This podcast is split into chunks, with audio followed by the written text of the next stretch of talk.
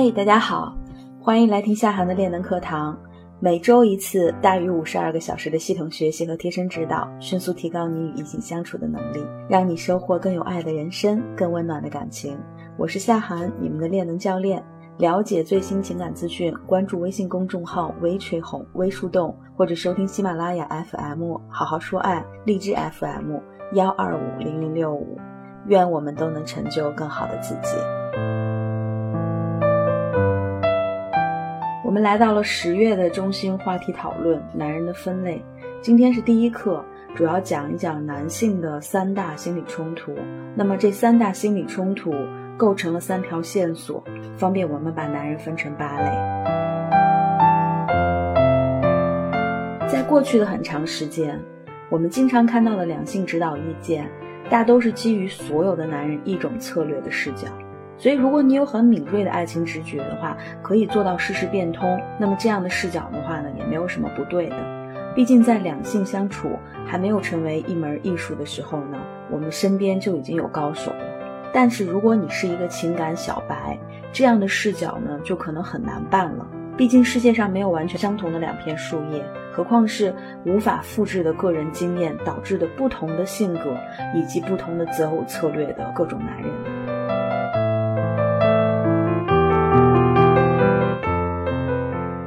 我们今天晚上要聊的是一种全新的快速识别男人的方法。通过了解他们在成长过程当中必须要面对的困境、心理冲突以及采取的不同的应对策略，我们可以快速的识别出他的性格类型。那么在现实中呢，你将带着对他更深刻的理解，而且能够带给他更深刻的影响和吸引，这也是你身边的其他姑娘无法轻易做到的。那么，无论最后你们走没走到底，你都将成为他最难忘的女人。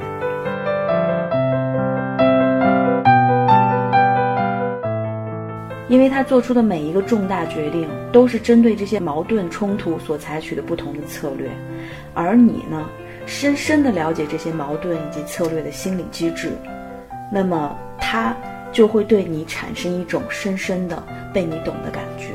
那么这种感觉呢，恰恰就是我们经常说的走心了。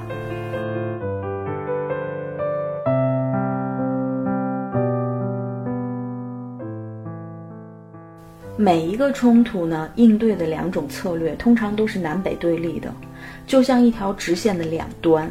大多数男人会选择在这条直线的最南端和最北端的中间的某一个数值作为他的行为准则。而且不可能既做出南的行为，同时又做出北的行为，所以极南和极北是很少出现的。绝大多数我们看到的都是行为在这一条线的两个终端中间的，呃一些地方。那么这些数值呢，也会因为年龄、经历、人生阅历等等发生改变。但是总体啊，这些策略具有相对稳定的特性。也就是说呢，面对同样的冲突，他会选择并坚持相同的应对策略，而且正是不同的应对策略，就发展出了男人们之间不一样的心理和行为的差异。这意味着什么呢？这意味着在你和男人互动的过程当中，如果你错误解读了他们的行为，你将可能得到和你预期的结果完全相反的结果。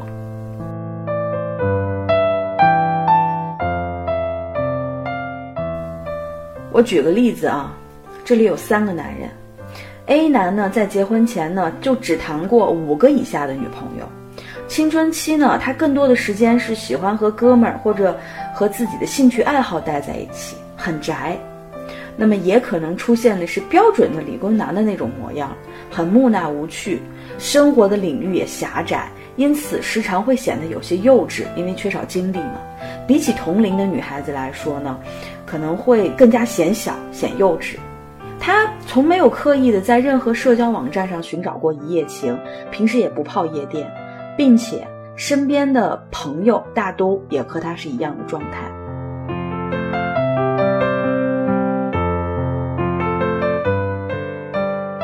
B 男在青春期刚刚萌发的时候，就已经和性经验非常丰富的年长的女性滚过床单了。由此呢，开启了一段活色生香的青春期，撩妹无数，富有经验，呃，有使用社交软件的习惯，经常出入各种娱乐场所，喜欢新鲜，并且富有挑战精神。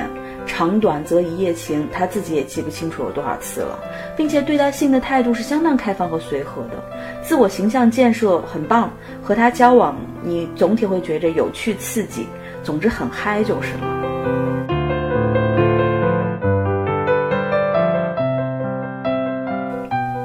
C 男。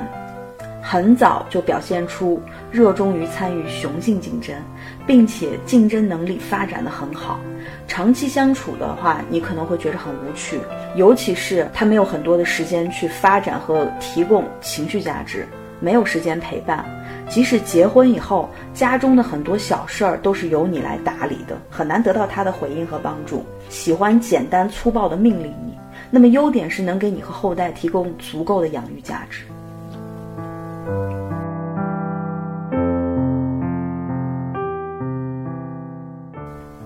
亲爱的们，你认为你可以用同一种策略成功吸引这三种男人吗？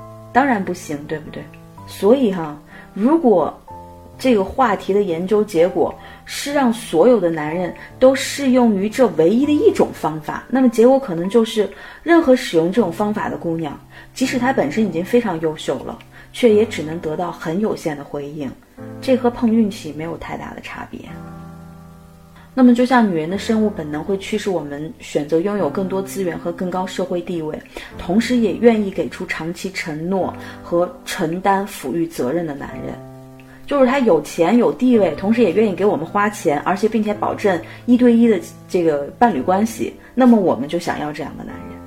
那么，我们希望呢有更多的时间去挑选伴侣，最好是青春永驻，生育价值永不贬低。而且的话呢，也不用付出什么太多的性代价，就可以做到很好的挑选。最好就是直接给我一个真正的良人，不用再去选。可是现实恐怕很难如愿，对不对？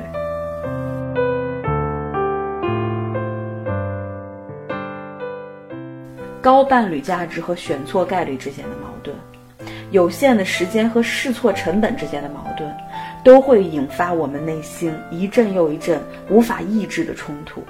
而这些冲突往往会以不同的对应策略，影响到我们的行为。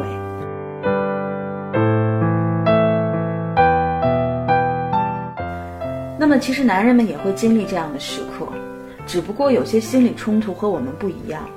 比方说啊，之前有讲过，他们爱美女，可是接近越美的女人，男人就会越紧张。他们一边想要美女，一边还得权衡他们成功的概率、所要花费的成本，以及美女更容易吸引来其他更多的竞争者，而造成更大的竞争压力，引发更高的失败概率。同时，美女更容易被诱惑的可能性，当然也包括哈部分男人，呃，也会担心美女在他。呃，遇到之前就可能折损过的生殖红利，比方说堕过胎，比方说已经被其他很多男人染指，这他们都是会考虑的。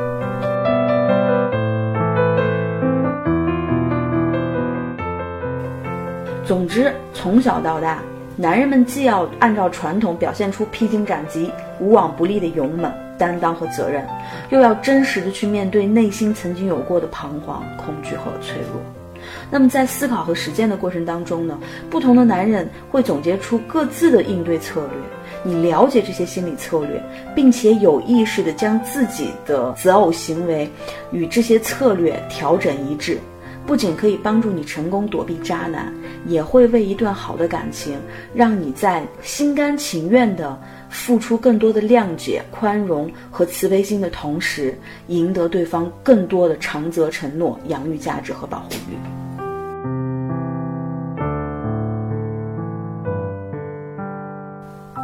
OK，拿出小本本，记录下今天的第一个重点模块。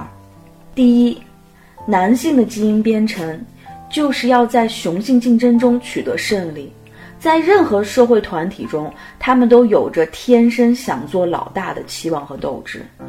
那么雄性竞争完成的好呢自己就会更具有吸引力从而才能获得与更高价值的女性交配的权利和机会。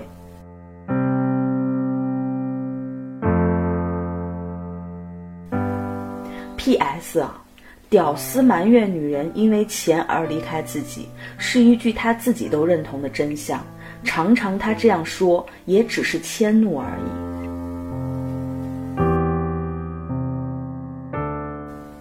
第二，绝大多数男人最怕被判断成一个 loser。P.S.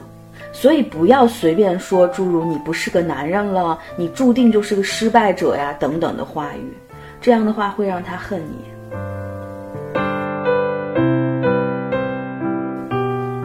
第三，绝大多数男人都有过听上去不那么健康或者合理的性幻想，也有可能他的性幻想对象是非常让你不爽的那一位。总之啊，他们对性的热衷可以类比于女人对美的追求。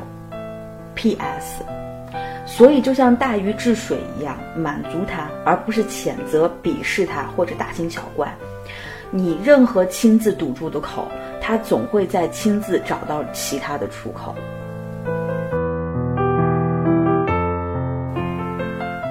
第四，我们生活的社会。由于工种的男女差别越来越不明显了，所以男人们生存的这个环境就越来越艰辛了，他们也承受着巨大的压力来去做不断的事业。第五，就像女人其实也喜欢性爱和性快感，只是羞于表达一样，绝大多数男人也很向往走心相爱的伴侣。无论热恋还是失恋，他们的感受和女人是大致相同的，区别在于持续的时间、持续的时长和表达的能力。总之，他们也很享受精神高潮。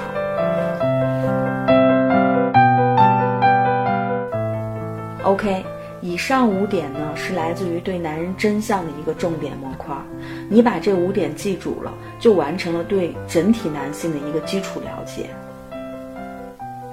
我们说完了第一部分男女有别的部分，我们来说说第二部分男性心中的三大心理冲突。这些冲突呢，主要来自于男人的三个本能驱动与现实压力之间的矛盾。它分为三条线索：第一条是资源线，第二条是安全线，第三条是竞争线。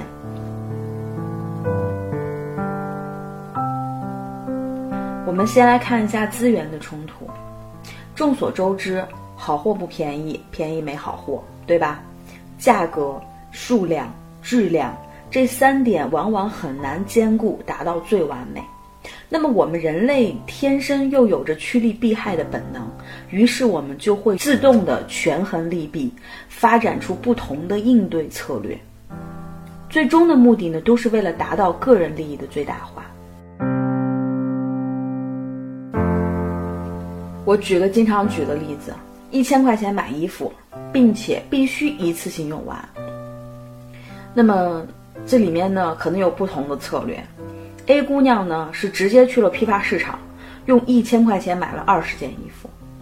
B 姑娘呢去银泰，用这一千块钱只买了一件，无论是从剪裁、品质、品牌，都是在。更多干货，关注微信公众号“微树洞”。微吹红，你也可以查看专辑详情来加入到树洞的练能课堂。我是练能教练夏涵，感恩有你。